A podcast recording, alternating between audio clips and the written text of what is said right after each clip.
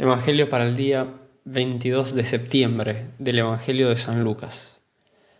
En aquel tiempo el virrey Herodes se enteró de lo que pasaba y no sabía a qué atenerse, porque unos decían que Juan había resucitado, otros que había aparecido Elías y otros que había vuelto a la vida uno de los antiguos profetas. Herodes se decía, a Juan lo mandé decapitar yo ¿Quién es este de quien oigo semejantes cosas? Y tenía ganas de ver a Jesús. Palabra del Señor, gloria a ti Señor Jesús. Queridos hermanos, el Evangelio de hoy nos cuenta que el rey Herodes, habiendo escuchado tantas cosas maravillosas que se decían sobre Jesús, acerca de sus milagros, dice el Evangelio tenía ganas de verlo. Y pienso que en este día puede sernos útil meditar sobre esa frase del Evangelio, reflexionando sobre cómo buscan o buscaban también los hombres ver a Jesús. En el Evangelio podemos decir que se habla de tres tipos de personas que querían ver a Jesús. Y en ellos, en estos tres tipos, se resumen todos los hombres que de algún u otro modo buscan ver a Jesús o buscan a Jesús. En primer lugar, los malos, como Herodes, como los fariseos. Herodes, que dice el Evangelio, tenía deseos de ver a Jesús. Y estos deseos, sabemos, de acuerdo al Evangelio, se cumplieron, pues durante la pasión de Cristo, nuestro Señor fue llevado frente a Herodes. Pero en segundo lugar, también de acuerdo a la Escritura, sabemos que ese deseo fue totalmente ineficaz de parte suya, de parte de Herodes, en el sentido que, de que para ver a Jesús no hizo nada, no movió un solo dedo. Y si no fuese porque Pilato se lo envió, no hubiese visto a nuestro Señor. Herodes no buscaba a Jesús para aprender de él, ni para servirlo, menos aún para amarlo. Lo buscaba para satisfacer su curiosidad, para que hiciera algún milagro en su presencia.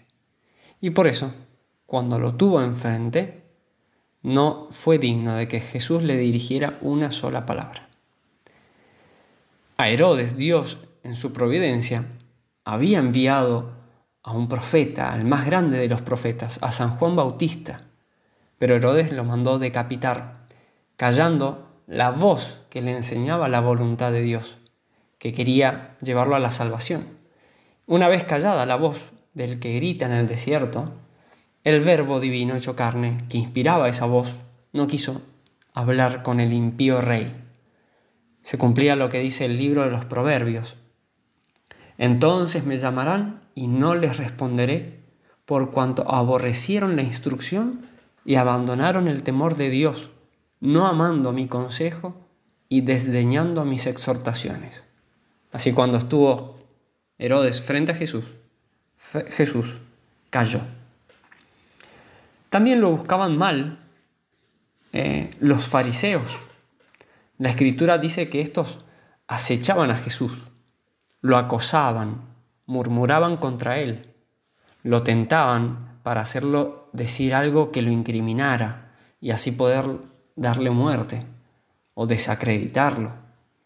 Jesús para los fariseos era un enemigo que debía ser eliminado, ya sea porque enseñaba en contra de ellos o mostrando eh, que eran eh, no cumplían aquello que enseñaban, no movían ellos un dedo tampoco, como dice Jesús, o porque también no era un Mesías a su medida, según sus criterios, y por eso eh, se hicieron sus enemigos.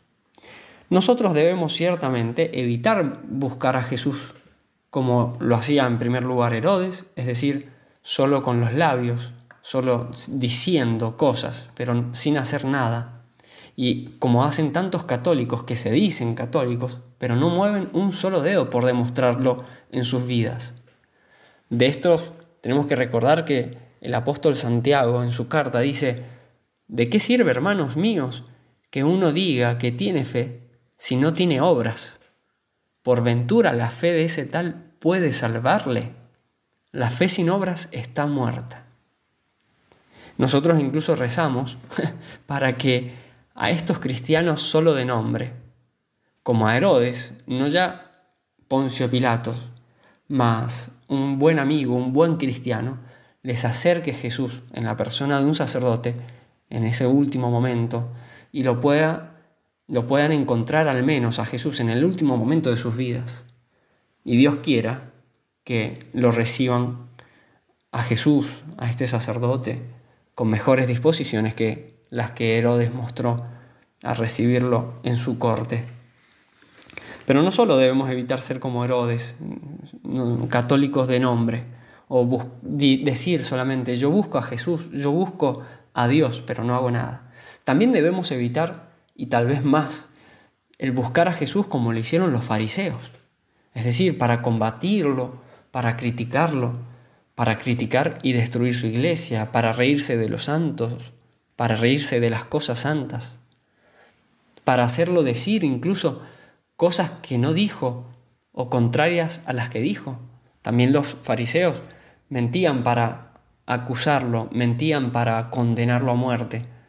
Así ahora también muchos que dicen seguir a Jesús o buscar a Dios, buscar a, Jesucristo, lo persiguen, lo calumnian, dicen cosas que Jesús no dijo y así enseñan ideologías que son nefastas, como estaba aconteciendo, como siempre ha acontecido en la iglesia, con sacerdotes que enseñan mal enseñan mala doctrina, o como ahora más notable aún que tal vez en, todas nuestras vidas, lo que está sucediendo en Alemania, con obispos, sacerdotes, laicos que se dicen católicos, pero que en definitiva son como los fariseos, son los fariseos actuales, y tal vez peores que los fariseos del tiempo de Jesús, porque eh, es nefasto lo que están queriendo hacer de la iglesia. Estos no solo se hacen mal a sí mismos, ¿eh? sino que escandalizan a muchísimos más. Son como los fariseos. A Jesús, les decía a los fariseos, ustedes eh, no solo no entran por la puerta, sino que no dejan entrar. Y hay de aquellos que escandalizan, porque Jesús también dijo, si alguien escandaliza a uno de estos pequeños que creen en mí, sería preferible para él que le ataran al cuello una piedra de moler y lo hundieran en el fondo del mar. Tampoco entonces nosotros busquemos mal a Jesús, como este primer modo de buscar a Jesús, modo farisaico, modo de palabras sin obras, de deseos nunca realizados. Cuidémonos de buscar así a Jesús. Un segundo modo de buscar a Jesús que vemos en, en el Nuevo Testamento es el modo, por así decirlo, interesado de buscar a Jesús. Las multitudes muchas veces se acercaban a Jesús para pedirle comida, tantas que Jesús en el capítulo 6 de San Juan les recrimina a, los, a esta multitud que lo buscaban por el pan que les había dado, porque los había saciado el día anterior. Muchos lo pueden buscar así, a Jesús, interesado. Solamente me acuerdo de Dios, me acuerdo de Jesucristo y le rezo cuando necesito un favor, cuando necesito una gracia, cuando estoy enfermo, cuando alguien que quiero está sufriendo, pero lo busco solamente por eso.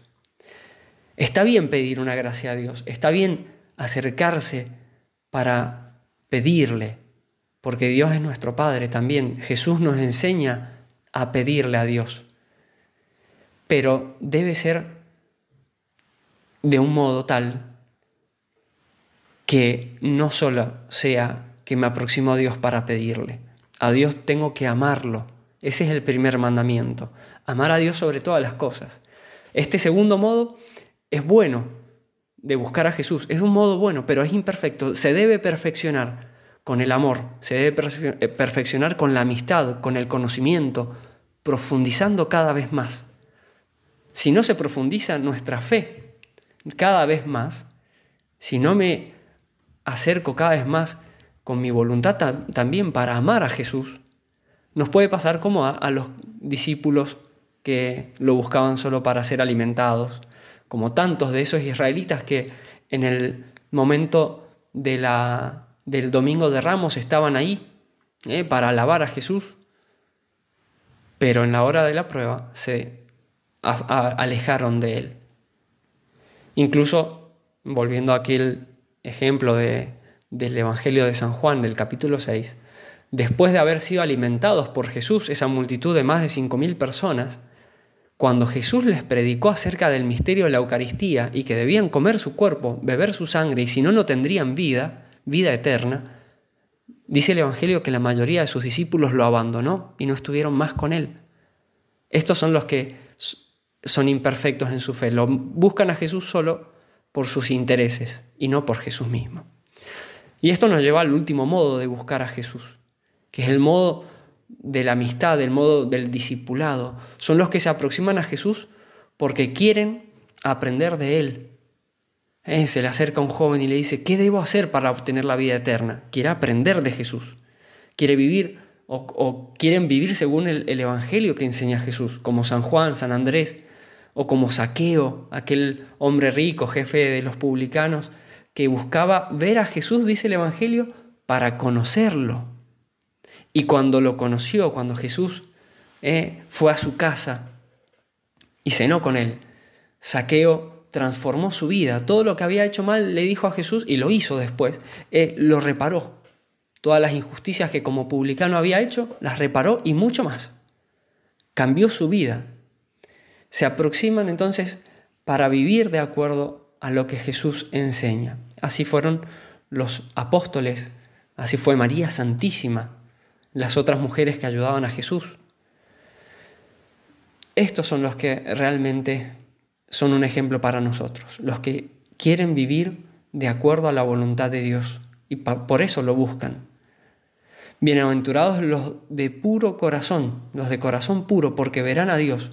Estos son los que nosotros tenemos que imitar. Tenemos que ser de esos puros de corazón que buscan con rectitud de intención hacer la voluntad de Dios.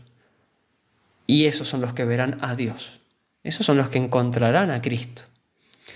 Como Jesús decía, no son los que me dicen, Señor, Señor, los que entrarán en el reino de los cielos, sino los que cumplen la voluntad de mi Padre que está en el cielo. Por eso, queridos hermanos, hoy día pidamos a nuestra Santísima Madre, María Santísima, la gracia de buscar a Dios con pureza de corazón, con el deseo de hacer su voluntad, para llegar un día al cielo donde perfectamente veremos a Dios tal cual Él es. Que María Santísima nos conceda a todos esta gracia.